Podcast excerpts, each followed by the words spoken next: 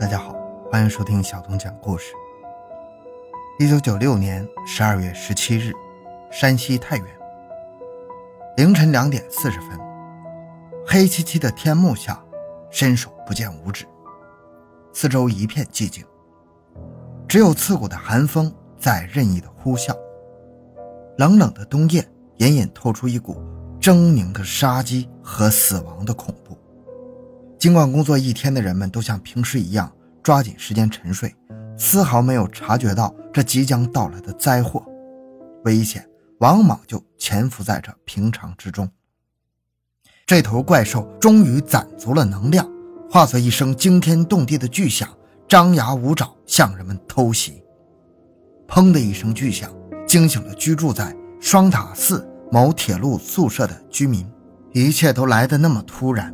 什么都来不及做，风助火势，愈燃愈烈，大火吞噬着这片相连的宅院。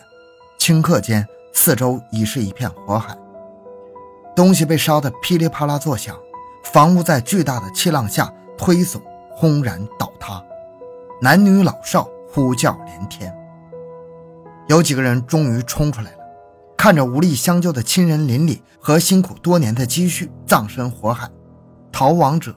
痛不欲生，突然反应过来，想起了最后一根救命稻草，便飞奔着去找电话，急报火警幺幺九。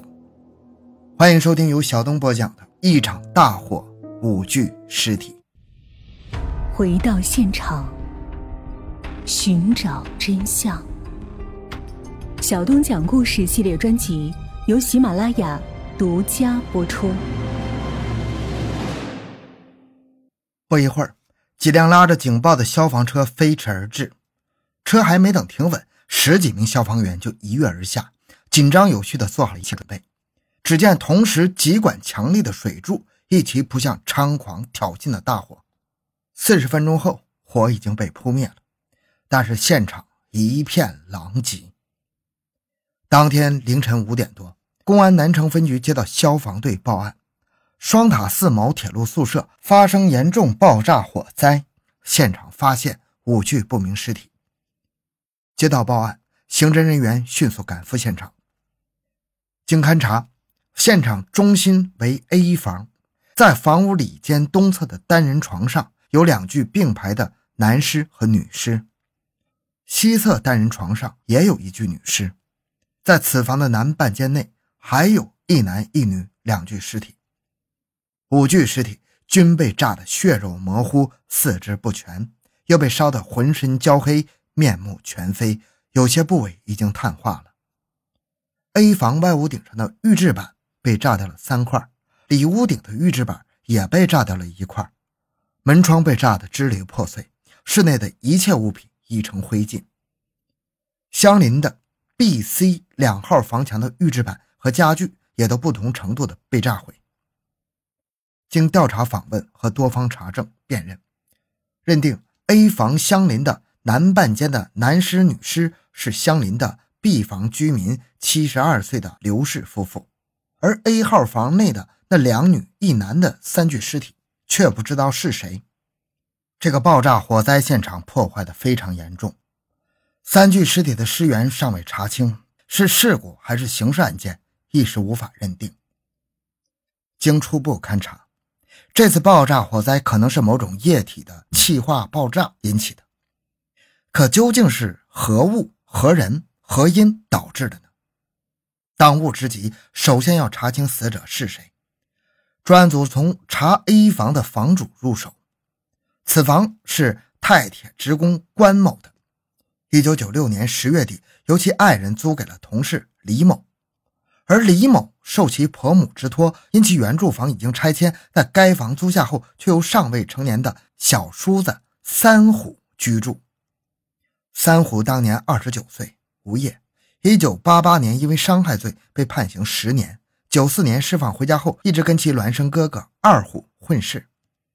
期间，三虎曾与一四川女子长期姘居，而且其生活上不检点，经常带着两个女人回家过夜。那么？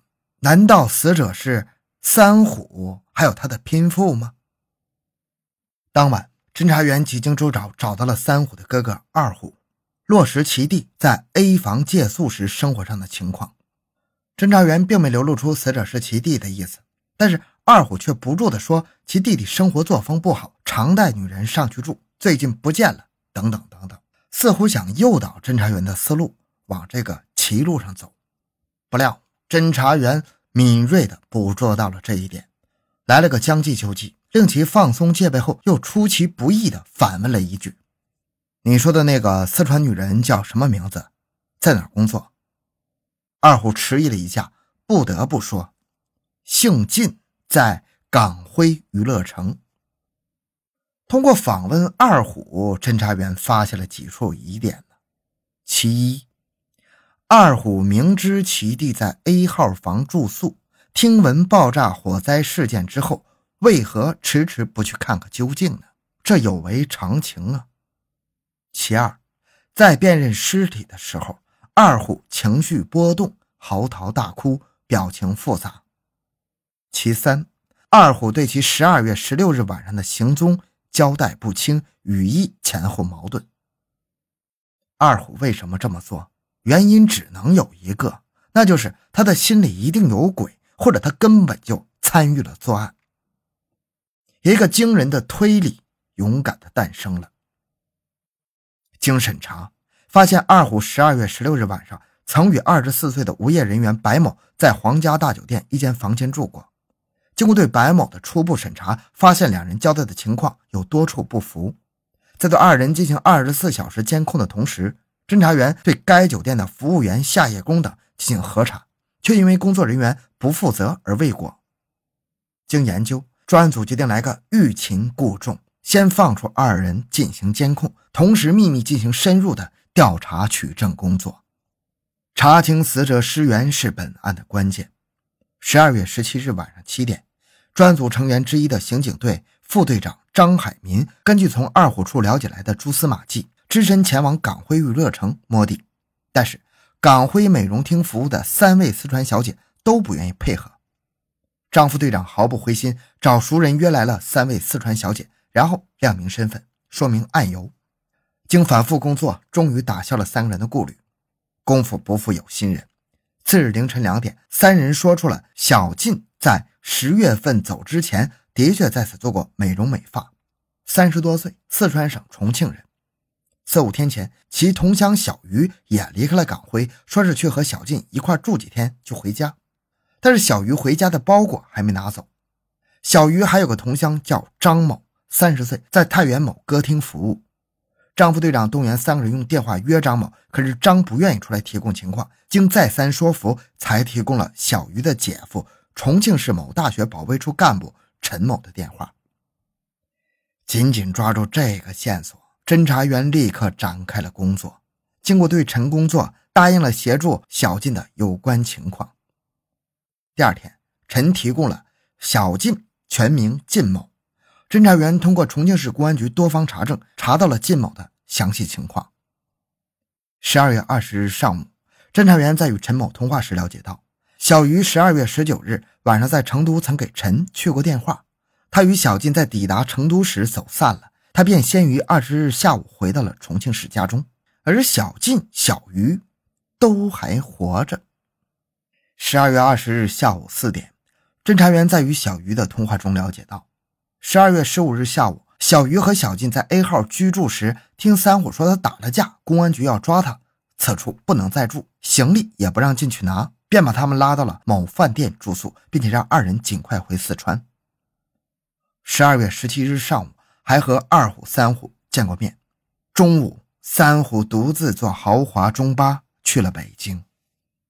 三个人都没死，那死者既然不是三虎。又会是谁呢？爆炸火灾发生之后，有群众来刑警队报案称，李某及其妻子张某和女儿李某都于十二月十五日下午失踪了。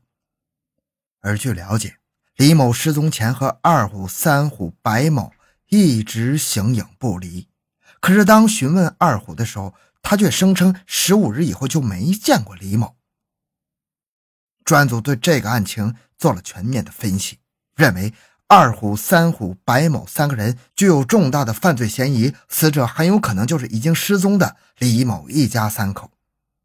二虎既然已经认为公安机关相信了他，那么何不就来个将计就计？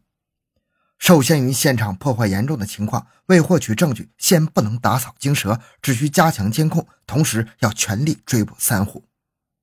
经研究，专案组一边放出烟雾弹，称。火灾是意外事件，公安机关不再立案查处。另一边则派侦查员去飞往重庆找小季、小鱼取证，并同时密切关注三虎的动向。没想到，小晋早就趁着重庆市公安局尚没找到他的空档，与三虎通过电话，从而导致了三虎的再次潜逃。二虎白某既然已经失去了放长线钓大鱼的作用，那到底是？连夜抓捕呢，还是在不惊动他们的情况下稳抓呢？专案全面认真研究，认为前段工作已经达到了迷惑罪犯的目的。重庆那边的情况对罪犯的惊动可能性不大。为了防止万一，专案组增派警力，连夜对二虎和白某的住所加强控制，能抓就抓，防止惊动。当晚如果时机不成熟，那就第二天再想办法。十二月二十三日上午九点。侦查员分别给二虎、白某打了传呼，通知起来公安南分局送三虎的照片，以便认定尸源。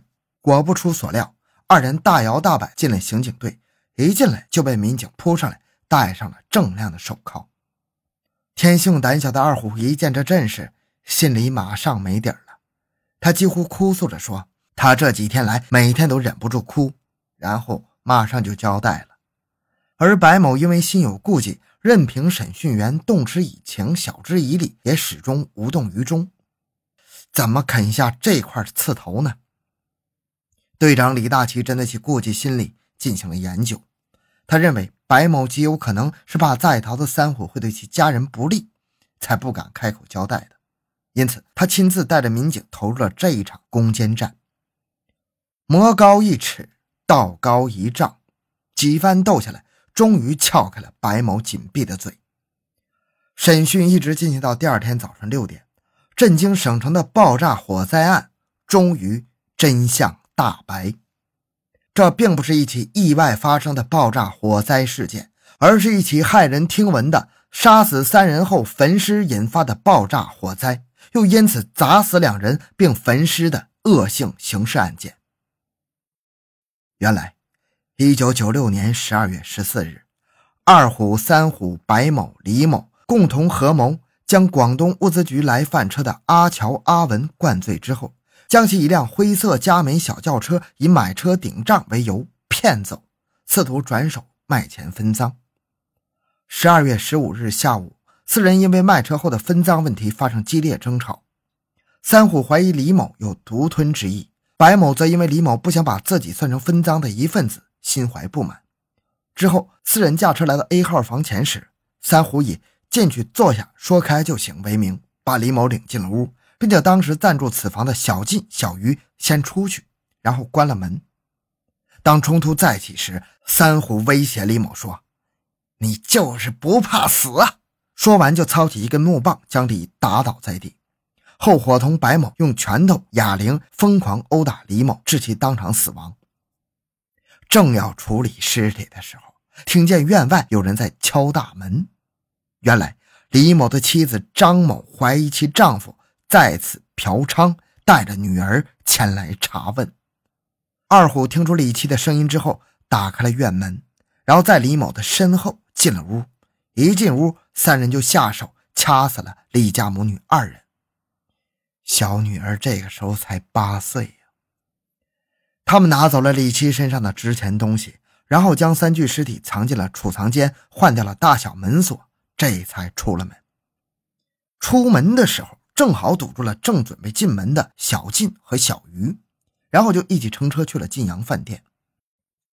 十二月十六日白天，三人都在秘密商量如何处理尸体，然后开车去王家坟、黑土巷等实地勘察地形，试图埋尸。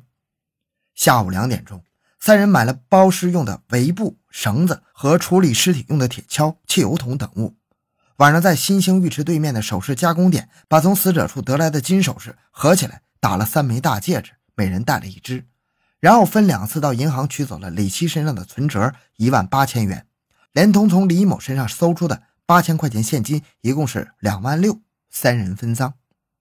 之后将死者的传呼、皮包全都扔进了汾河。晚上九点，许为了免他人怀疑，三人分地点加满了一桶汽油，约四十公升，于当晚十点先将汽油送到了 A 号房。又于次日凌晨两点左右从饭店开出来，开车到了 A 号房，由二虎在外放风，三虎白某入内处理尸体。白某用手电照明，三虎将尸体分别搬到东西两个单人床上，用布先将尸体一一包好，然后用布单将汽油大量的灌入尸体，然后满屋子浇上汽油。出屋后又沿着房子四周撒上汽油，最后淋出一条汽油路，一直延伸出院。三虎将院门从里面插住，又由院墙跳出，然后用打火机点燃了汽油，之后驾车迅速逃离现场。火苗沿着汽油路一下子窜进了屋内，很快就发出了巨大的爆炸声，继而引发了大火，又导致了邻居刘氏夫妇的死亡。逃离现场之后，三人将作案用的手套、油桶全部扔掉，然后商量让三虎出去躲躲，等公安局问起时，谁也不能说漏。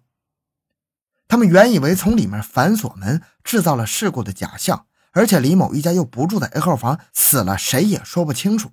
再加上另外又烧死两人，这针对性和作案动机就又复杂了。而且尸体被烧得面目全非，公安局是不会查到他们身上的。万万没想到，公安局很快就拨开了重重迷雾，搞了一个水落石出。新年钟声刚刚敲响。三虎的末日已然到来。